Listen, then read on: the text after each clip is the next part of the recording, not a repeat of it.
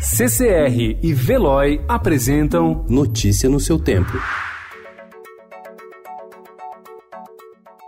Olá, sejam todos muito bem-vindos. Hoje é quinta-feira, dia 21 de novembro de 2019. Eu sou o Cado Cortez e ao meu lado Alessandra Romano. E estes são os principais destaques do jornal Estado de São Paulo.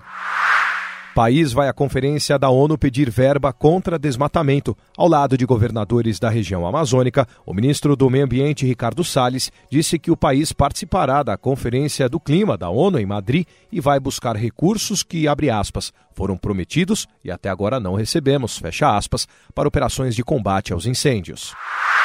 Ex-presidente da Braskem é preso em Nova York. José Carlos Grubizic foi acusado de comandar esquema de lavagem de dinheiro e pagar propinas a funcionários do governo americano.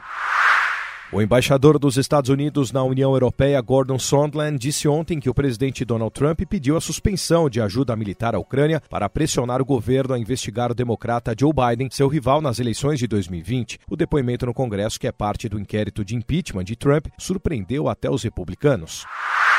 Deputados do Nordeste fazem pressão para que o novo marco legal do saneamento básico no país dê sobrevida a contratos feitos sem licitação.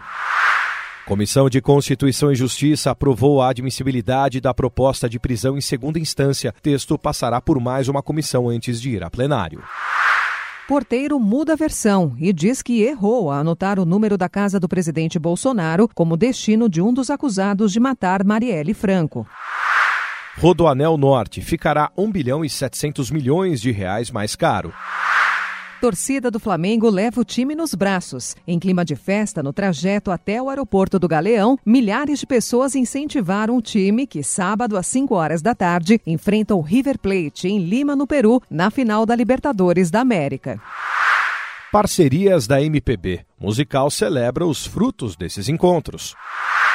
E no caderno paladar, hortaliças, pimentão, salsão e couve-flor viram sorvetes. Notícia no seu tempo. Oferecimento de Veloy. Piscou, passou.